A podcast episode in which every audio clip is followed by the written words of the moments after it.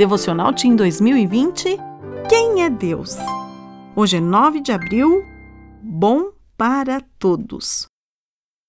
O Senhor é bom para todos, a sua compaixão alcança todas as suas criaturas. Salmo 145, verso 9. Todo dia era a mesma coisa. O pai de Susana só conseguia passar para pegá-la quando saía do trabalho. Às vezes, ela esperava bastante até que ele aparecesse, quando a maior parte dos alunos já tinha ido embora. Isso a chateava um pouco, mesmo sabendo que seu pai fazia o melhor que podia por ela. Em uma tarde, como de costume, Susana viu seus colegas indo embora um por um. Sentiu uma ponta de inveja ao ver a mãe de Lilian buscá-la no horário certo de saída. Lilian era uma menina inteligente e popular na escola. Por alguns momentos, Susana desejou ser como Lilian e alimentou sentimentos de autopiedade e tristeza. A garota ainda estava pensando nessas coisas quando encontrou a pequena Alessandra lendo um papel inúmeras vezes. Ela estava memorizando o nosso verso de hoje para apresentar na igreja.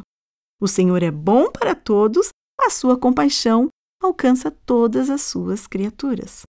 Alessandra contou que sua família faria um culto de gratidão, porque Deus estava sendo muito bom com eles. Depois da morte do pai dela, sua mãe começou a trabalhar muito para sustentar a casa. Para se manter na escola, Alessandra foi contemplada com uma bolsa de estudos.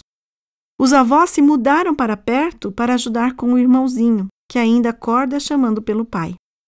Todos da família sentiam muita saudade mas percebiam a bênção divina ajudando-os a reorganizar a vida, mesmo com a ausência do pai.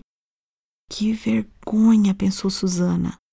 Com tudo que a família de Alessandra estava passando, eles ainda achavam uma forma de agradecer a bondade de Deus. Susana começou uma oração silenciosa, pedindo perdão por sua atitude e agradecendo várias coisas a Deus. Ela finalmente reconheceu que Deus é muito bom, mais do que merecemos. Deus é bom para todos. E você? Pense em algumas coisas pelas quais você pode agradecer a Deus agora mesmo. Meu nome é Sueli Ferreira de Oliveira. Eu trabalho na editoria Infanto Juvenil da Casa Publicadora Brasileira.